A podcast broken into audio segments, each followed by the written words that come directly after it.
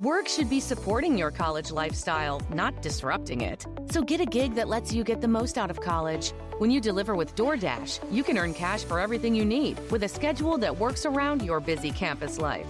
Dashing is a great way for college students to earn the money they want on their own time. Become a Dasher. Sign up to become a Dasher today at DoorDash.com slash student. Este es el podcast de Fernanda, de Fernanda Tapia. Podcast por Dixo y Prodigy MSN. Pues fíjense que yo leí una nota muy inquietante en un periódico donde eh, agarraron a toda una banda de robachicos. Yo me acuerdo que el susto más grande cuando yo era muy pequeña era cuidado con el robachicos. y no había esos números. Venga para acá, ¿verdad, Marilena? Y no había los números de ahora. Así es, bueno, la imagen del robachico era que traía un costal. Era otra cosa. Bueno, ahora Pero resulta es que te realidad. robar hasta el más cercano que ni se imagina uno. Y fíjense que sucedió algo muy extraño de esos pocos servidores públicos que de veras están en lo que están.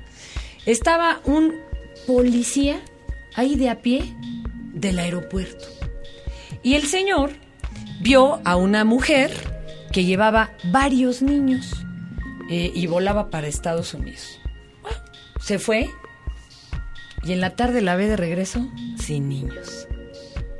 Y de pura casualidad, la detiene, la increpa, le dice, "Eh, señor, se empieza a poner nerviosa, ¿u que me la detienen? Y eso es difícil porque uno sin nada de carros como te detienen. Era parte de una enorme cadena, una gran banda que sacaba niños del país, sacaban diario niños. Nomás los transportaba esta, llevaba ese momento cinco, imagínense ustedes, de diferentes edades y los niños tranquilitos, no creo que estaban pegando de gritos, tranquilitos. Y los sacaban y regresaba esta sin niños y al otro día volvía, háganme el favor. Oigan, si no es en Chile, me otra entrar a aquel país, ¿verdad? Siempre le andan pidiendo unos santos y seña. Adelante, Marilena. Hoy seguimos ayudando a mamás que han perdido a sus hijos. Bueno, de hecho, por ejemplo, una, una persona de la Policía Federal Preventiva que estaba en la área de robo de niños nos dijo que los robachicos no maltratan a los niños, los les dan juguetes, los tratan bien, ¿por qué? Porque es una mercancía para ellos. Y pues por eso el, este, bueno, es completamente cierto lo que tú dices de que iban los niños muy contentos, pues si obviamente les dan, les dan regalos, los niños se dejan convencer. Es por eso que dentro de las medidas de, de prevención tenemos de que pues, No nadie- acepten. no acepten nada, nada, Y luego son nada. gente conocida, pues son los que los cuidaban, o a veces, ¿no? Sí, Son en muchas ocasiones. cercana. De hecho, bueno, yo te voy a dejar las medidas de prevención para que tú nos hagas el favor. Ahorita las voy a ir leyendo, vas a ver, mira. Ay, medidas de prevención, retratar a los niños continuamente porque ya ven que van cambiando muy rápido. Registrar a su hijo lo más pronto posible. Hay que conservar las huellas digitales, esto es básico. Si pueden un poco de pelo o algo también, eso es básico. Enseña a sus hijos su nombre completo, el de sus padres, domicilio, teléfono o algún otro dato que considere importante. En casa, no permita que sus hijos anden abriendo la puerta ni contestando al teléfono, oigan que digan, sí, sí estoy solo, por favor. Si se quedan, yo fui niña solita de casa, entonces, bueno, mi mamá me recitaba la letanía diario del susto que tenía. Seis, cuando una enfermera, trabajadora social o algún otro servidor se presente en casa, pida siempre su identificación y teléfono, verifique sus datos, si no, ahí está hasta el caso de la mataviejitas, por favor. Siete, si contrata una empleada doméstica, retrátela y solicite referencias. Ocho, fíjese con quién chatean sus hijos. De, entrada, la computadora no debe de estar encerrada en el cuarto de los niños, ¿eh? tiene que estar en un lugar común, perdón, con la pena. Yo sé que esto suena intrusivo, con la pena. En la calle, acompañe a sus hijos a la escuela y vigile que nadie los siga. No mande a sus hijos solos a la tienda. Y ahorita lo voy a seguir. Vamos con nuestros testimonios y me quedé en el punto 11. Señora, su nombre. Lucina Primavera Valverde. Lucina, cuéntenos, ¿cuál es su caso? Mire, es un joven de 34 años, es mi hijo y se llama Omar Miguel Antonio Primavera. Omar Miguel Antonio Primavera. Él salió de su domicilio el día 3 de enero de este año, de 2008. Él estaba tomando un- unas pláticas, él me decía, en un grupo, pero tenía escasamente un mes. De, de ahí cambió bastante ponga un mes, pero yo digo ¿Cómo que, que unas cambió? dos semanas. ¿Qué- qué? Cambió porque se le vio muy distraído. Él en una semana, cuando mucho, pero le digo ya exageradamente dos semanas, que no comía carne. Dijo que estaba en un grupo, pues se supone que era como cristiano o católico, no sé. Este. Y él que no comía carne, que no comía picante. Y yo, pues como es un joven, ya, ahora sí que yo Adulto, pienso pues, que sí. era de criterio, mi hijo. No es muy. Este, No tomaba preparado. drogas ni nada Para raro nada, un muchacho muy sano, muy trabajador. ¿Trabajaba? Él traba- trabajaba así como payasito o como mago, pero muy responsable, muy a mí me avisaba para todo mi hijo. Pero Estaba espérame, yendo Y, dejó, dejó todo presentaciones. todo, él es muy, eh, él te- estaba dando clases a, a un doctor de magia, así porque es, es mago, trabaja de mago por su cuenta, y él estaba dando clases a un niño, a un doctor, ellos hablaron, la mamá del niño, para que, así siempre para que recordar el día. Él muy cumplido para sus compromisos. Y de pronto Y de pronto, sí, de pronto. Una ¿Nunca semana lo acompañó más. usted? ¿No tiene No. credenciales de la asociación esa donde entró? No, tenemos un folleto que se llama Escuela para la Vida. ¿Y que no dice vive, vive sin destrucciones. Fuimos A ver, enseguida. venga para acá, Marilena. ¿Y qué les dijeron ahí en la asociación esta? Pues cuando fueron las personas, les, les que salieron sí, dos damas sí muy adamas, muy- ahí. dos- Amables, eh, jovencitas. Posteriormente salió el jefe del... del- Él no salió, no nos dio la cara. Salieron las jóvenes y dijeron que sí, que efectivamente lo conocían el compañero, que fue Nochebuena, eso también mi hijo me dijo. Pasó la noche ahí, les hicieron una cena baile. Y luego siguió yendo, como tres veces al día ahí me decía que iba a la terapia. Y luego, Eh, y luego ya nos ya con estando aquí en la asociación con la señora María pero Elena. no está ahí recluido ni no, nada. no dan razón, fue la señora, fue la este fue la, la reportera este, Anita. Gámez, sí, y le dijeron que no, le negaron todo, que no, no sabía nada y casi la empujan, tenemos el video. ¿Y no levantaron un acta o algo para que eh, se pueda hacer, pues perdón, un allanamiento ahí de morada? ¿Qué pasa ahí, Marilena? Pues yo ¿Qué pienso que saber más de lo que ellos dicen, ¿sabes? Pero desgraciadamente pues no hay una ley que los obligue a hablar. No hay investigadores, porque el MP es como nuestro CIESA, y perdón que lo diga, es un absurdo, pero sí. O sea, ellos son los que tendrían que ir. Y no, no hacen No, este no, tipo. No, hacen- Ay, bueno, a ver. Omar Miguel Antonio Primavera, sexo masculino, mide aproximadamente 1,65. Eh, tiene 34 años, es de Sí, complexión delgada, color de piel morena, cejas semipobladas, cara ovalada, nariz recta y ancha, frente amplia, labios gruesos, color eh, eh, del pelo, y, no, de los ojos, perdón, son medianos, café oscuro. Sí. El cabello es largo y lacio, negro. Boca mediana, mentón cuadrado. Ahorita vamos a los Sí, teléfonos y de la tiene, asociación. este, digamos, los, un puentecito en los dientes de arriba. Diente No sé superior. si- sí, sí, le falta uno de cada. Oiga, yo, pe- perdón que diga, esto es aterrador, pero pues yo he ido a encontrar amigos. Se ha ido, evidentemente, a los a la CMF y demás, al, al- perdón, no a la, sino... No han encontrado a nadie con esta descripción, bendito Dios. Bueno, entonces todavía hay esperanza. Hay esperanza entonces ahí. A ver, por favor, otra de las mamás, venga para acá. A ver, amiga, cuéntenos, ¿su, su niño cuántos Este, años? Mi niño se llama Leonel García Sánchez. Leonel García Sánchez. Este desapareció del 5 de febrero del, de este año. Este es que yo lo traía, me llamo María Celia Sánchez Locado. Sí, yo María. lo traía a, su, a consulta aquí en la zona de hospitales porque está enfermo de esquizofrenia. Le tocaba su consulta y lo traía. Y ahí de regreso, como no nos iban a atender ese día, nos iban a atender hasta el otro día a las 6 de la mañana. Entonces yo me regresé. Nos íbamos a quedar. ¿Usted se regresó y él con quién se quedó? O sea, yo me regresé con él, nos Ah. ¿A dónde? ¿Dónde vive usted, doña María? Este, adelante de Toluca. Soy de aquí, soy del estado. Ay, también que desconsiderados los doctores. Y ahí va de nuevo hasta Este, voy, Toluca. no, o sea, yo me iba a regresar a quedarme aquí a Polanco con unos familiares y dije, pues mañana para madrugar, para ya no irme otra vez y regresar. Me iba a quedar ahí, entonces como no habíamos almorzado nada, pues nos pasamos a comer ahí. Y en lo que yo iba a preguntar por la comida, el niño se me echó a correr hacia dentro del mercado y corrí, ahí, pero ya no lo alcancé. Y ahorita no sé a dónde Y está. se le Está extravió. enfermo de salud mental. Tiene, tiene esquizofrenia, ok, pero Sí. ¿y estaba se- ligeramente ya medicado, controlado o estaba Es- totalmente descontrolado? pues estaba un poco descontrolado porque no le había, o sea, le tocaba su consulta, entonces me dijeron que lo trajera Pero ¿y no para- tomaba medicamentos Sí, en ese sí. pero tenía como dos semanas que yo no se lo había dado porque está muy caro. Yo no se lo había comprado y entonces hablé y me dijeron que lo trajera para ver si le iban, para que lo evaluaran, si le iban a cambiar el medicamento, era el mismo, entonces lo traje y... Ay, y oiga, y de, de, las organizaciones que recogen a niños, todo, ¿no está ya? ¿Buscaron ya fui a buscar algunas, ya fui, pues, como dice, al CEMEFO, ya fui a hospitales, ya fui, ya levanté el acta aquí en Capea, pero voy, cada que voy, pues que no hay nada y que no hay nada. Bendito Dios, bueno, y tiene poco tiempo. A ver, es Leonel García Sánchez, eh, sexo masculino, estatura 1,70, 16 años de edad, complexión delgada, color de piel blanca, cejas semipobladas, tipo de cabello lacio, castaño claro. Cara ovalada, nariz recta, boca grande, frente mediana, mentón redondo, labios regulares. Sus ojos son rasgados café claro y su nombre es Leonel García Sánchez, padece de sus facultades, entonces, bueno, con la esquizofrenia no se sabe, igual tiene un momento de bastante claridad, ¿verdad? A veces, a veces no, entonces a ver si también por ahí podemos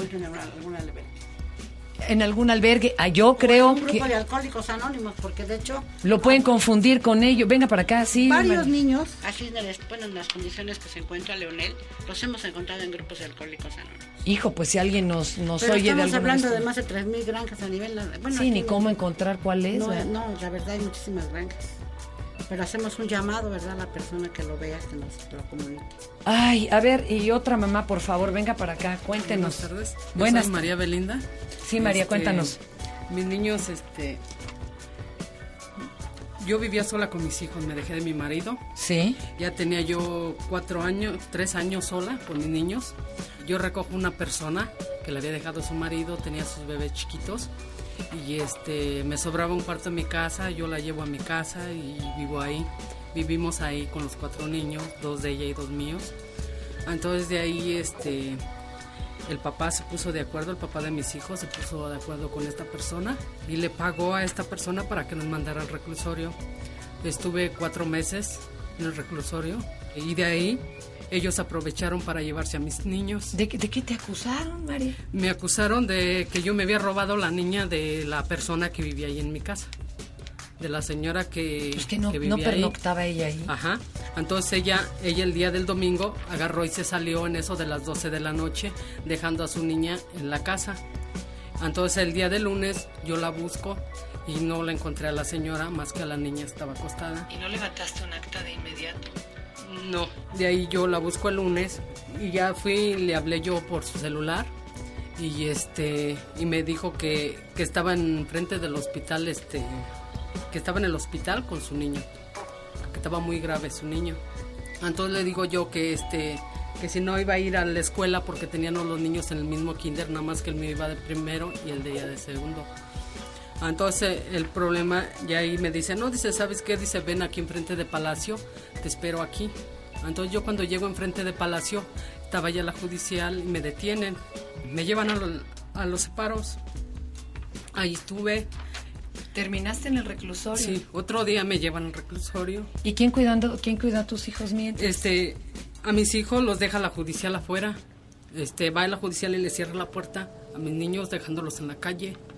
Entonces le digo yo, ¿y si les pasa algo a mis niños, quién me va a responder por mis niños? Entonces me dice, no, dice que usted camine, le ya ve cómo hablan. Entonces, este, de ahí lo recogió la vecina y este, ahí los tuvo una noche. Otro día llegó mi mamá y este, recogió a mis niños, se los llevó a Michoacán. Entonces, este, mi mamá a los como 8 días, 15 días, viene a verme a mí al reclusorio y de ahí le quitan a mis niños mi descuñado, Martín Rojas Ramírez. El hermano de, tu ex marido. Sí. ¿Y qué, qué hace con ellos? ¿Se los lleva? Agarra y se lleva a mis niños a su casa. Ajá. Este, se lleva a mis niños. ¿Ahí mismo en Michoacán o en otro lado? No, se los quita de ahí del observatorio y se los lleva a Chalco. Entonces, este, ya cuando yo salgo del reclusorio, pregunto por mis niños y me dice mi mamá, no, dice, pues ya se los llevaron, dice, se los llevó el señor Martín. Entonces de ahí me dedico yo a buscar a mis hijos, calle por calle, encuentro a mis hijos este, ahí enfrente de Villa de Niños. Ahí los encontré en una casa eh, así... Particular, como estaban. ¿Ahí quién los cuidaba? Ahí los cuidaba la esposa de, Martín Rojas. Del, del excuñado. Sí, de mi excuñado. Oh, ¿Qué? ¿Y no los pudo usted recoger? Entonces de ahí yo fui al ministerio porque yo tengo mi demanda ahí. Entonces fui y me pedían un dinero, pues realmente yo no tenía dinero en un momento. ¿Para qué le pedían el dinero? Que según para la gasolina, para poder ir a recoger a mis hijos. Agarro y regreso de nuevo al domicilio donde estaban mis niños y ya no estaban, ya se me habían ido. Después yo vuelvo a ir y pregunto que pues, si ya que qué sabían de mis hijos. Y eso es secuestro, Y, y me doña. dicen que no, que, que no sabían el domicilio, que a dónde iban a buscar a mis hijos si no tenían el domicilio. Entonces les digo, no, es que este, yo fui al DIF y ahí estuve en el DIF y este y mandaron los cicatorios también a esta persona. Este, y ya él nunca se presentó en ningún cicatorio. Ya no tiene ningún domicilio a dónde buscarlos. Estos huyeron. Ajá, sí, andan Sí huyendo tiene, con mis niños. pero ya tiene una dirección. No, no ha podido rastrear a toda esa familia. Sí tengo dos direcciones de dos este hermanos. Este, el de ahí de la Poniente 28, este sabe dónde están mis hijos, porque él es el que se anda metiendo siempre para A ver, todo. venga, doña se mete esta persona. ¿Qué hace uno en este caso? Porque Bueno, ya de procede hecho, como es- secuestro eso. Bueno, es sustracción, o sea, es este, privación ilegal de la libertad. No Por e- ¿Y ahí secuestro qué es. procedería? Ya fuimos al domicilio de Poniente 28, estuvimos allí, pero no salió nadie. De hecho, se recibió una llamada a la Asociación Anónima diciendo que los niños estaban en Poniente 29, nos dieron un número, pero ahí no estaban los niños. De hecho, esa dirección no existía. ¿Y ahora qué sigue? ¿No pueden Pues ir a la barra ser- de abogados? hecho, ¿No se estamos- puede hacer algo De hecho, ahí? estamos, pues estamos trabajando el caso, el caso está en proceso, seguimos investigando, o sea, de hecho, pues ella sabe que no, que el caso no está perdido, que primero Dios vamos a ver con los niños. Sí, entonces esa, esa persona, eh, ese señor Sergio Rojas Ramírez, él es el que lleva los licenciados. Cuando yo me metí en el DIF, él llegó con un licenciado y este agarran y se meten a y ya salen y me dice la- el licenciado, no, sabes que no se puede hacer nada. Y esta persona, el señor Sergio, estaba afuera y todavía se burlaba de mí. ¿Ustedes tienen abogados ahí, María Elena? Sí, tenemos abogados. Sí la pueden ayudar ahí en Desde este luego que sentido. Sí. De- a que no bueno, hay una cosa, digo, es que cuando nosotros nos, nos dan algo debemos de cumplir. Yo a la señora le di el teléfono de los abogados, ella sacó la cita y no se presentó.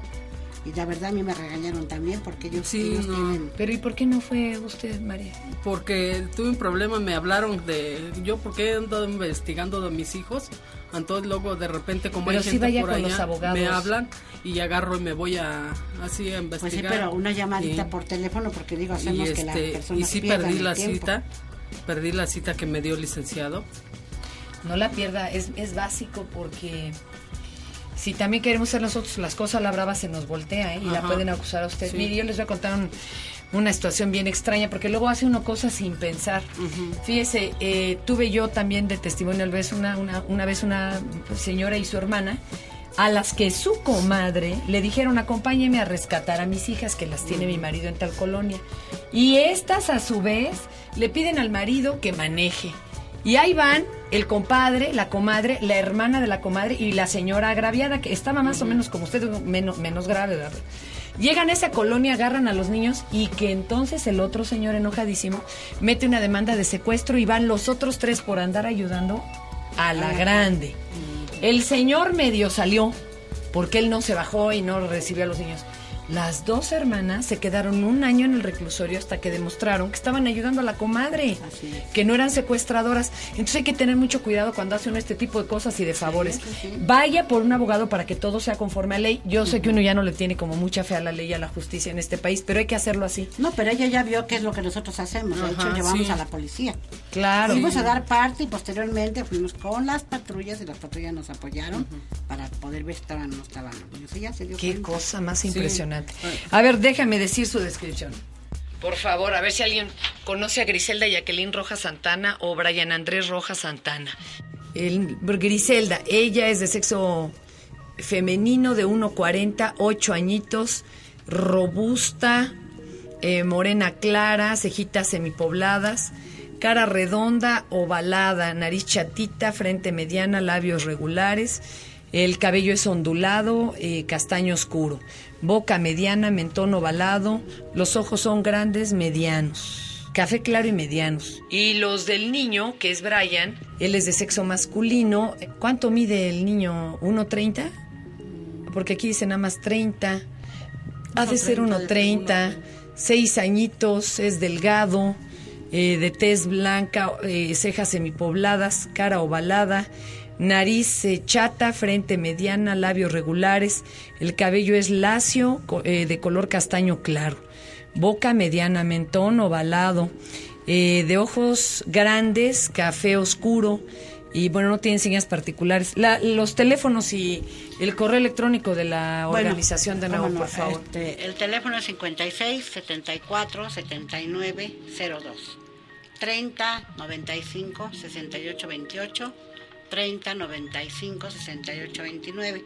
El correo electrónico es a m n r d a c arroba hotmail.com. Pues ayúdenos, ayúdenos a tener algo de certidumbre. Cuando alguien desaparece de la familia, yo creo que lo más doloroso es la incertidumbre. El eslogan de la asociación dice, el dolor más fuerte que pueda sufrir un ser humano es la pérdida de un hijo. Ayúdanos a regresarles la sonrisa. Muchas gracias. Este fue el podcast de Fernanda, de Fernanda Tapia. Podcast por Dixo y Prodigy MSN.